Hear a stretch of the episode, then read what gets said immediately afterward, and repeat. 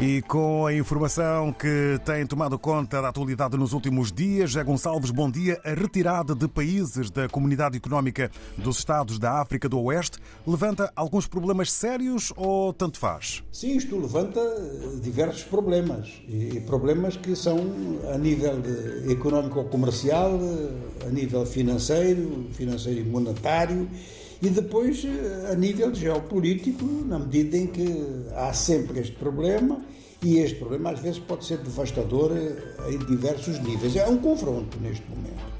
E o confronto é entre três países que tudo indica esperam que outros se venham juntar a eles e a CDAO, a Comunidade Económica dos Estados da África do Oeste, que é assim desafiada seriamente. Três países retiraram-se para protestar contra as sanções e nem sequer respeitaram o ano de pré-aviso. Ora, é claro que se a CDAO não tiver nada de eficaz a fazer, ela demonstra a sua fragilidade.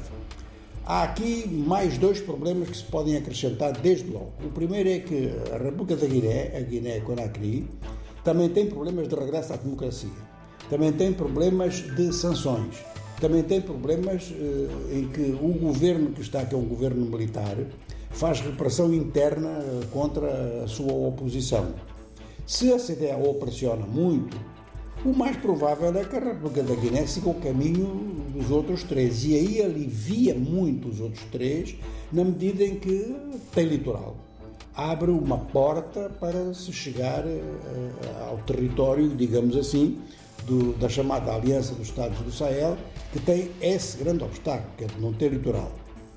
Mas neste momento, esta questão do comércio externo dos três países, além dessa perspectiva, que ninguém sabe se isso já foi conversado ou não entre os quatro países em questão, portanto, os três que se afastaram mais da República da Guiné, há também o facto de que o Togo tem um governo autoritário e este governo autoritário tem vindo a fazer mediação entre a CDAO e, digamos, os três, os três rebeldes com, com regimes militares.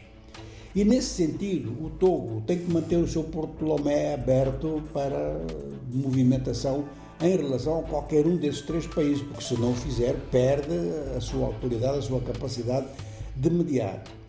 Ora, como as eleições no Togo são sempre muito discutíveis, a lisura dessas eleições são sempre muito discutíveis, é claro que observadores da CDAO no futuro ficarão muito limitados também a impressionar o Togo no sentido de mais transparência eleitoral.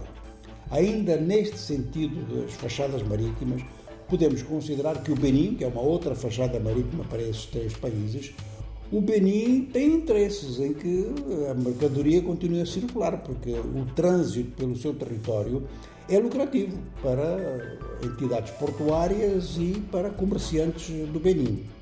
Portanto, temos desde logo aqui este problema, ou seja, que esta quebra da autoridade da CDAO, se se confirmar, ela vai abrir um precedente a estes níveis. Portanto, o nível das sanções vai começar a abrandar e a abrandar muito na prática, mesmo que se mantenham em termos, eh, em termos formais. A seguir, um outro problema é que eh, esta situação na CDAO ela pode alastrar para dentro, por exemplo, da comunidade dos Estados da África Central.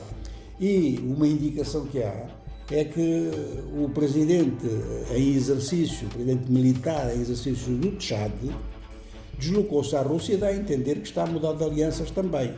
Aqui há uma possibilidade de alastramento e as coisas podem ir muito longe nesta matéria, ou seja, que fica um espaço muito grande e, enfim, no meio disto tudo, há o facto de que o Níger, há seis meses, não cumpre as suas obrigações financeiras em relação ao MOA, a União eh, Monetária do Oeste Africano. Ora, a moeda que circula no Níger ainda é o franco CFA, ninguém sabe se estão a pensar em fazer uma outra moeda, mas isto realmente é um problema muito, muito sério e muito demorado. E, portanto, a UMOA fica agora na situação de também ser atingida por falta de credibilidade se não fizer nenhuma pressão em cima do Níger. Mas se fizer, pode também agravar o problema. Olha, aqui nós estamos realmente num emaranhado que só as próximas semanas estamos com vários problemas desse tipo em África que só o desenrolar dos acontecimentos podem permitir uh, saber em que sentido as coisas vão.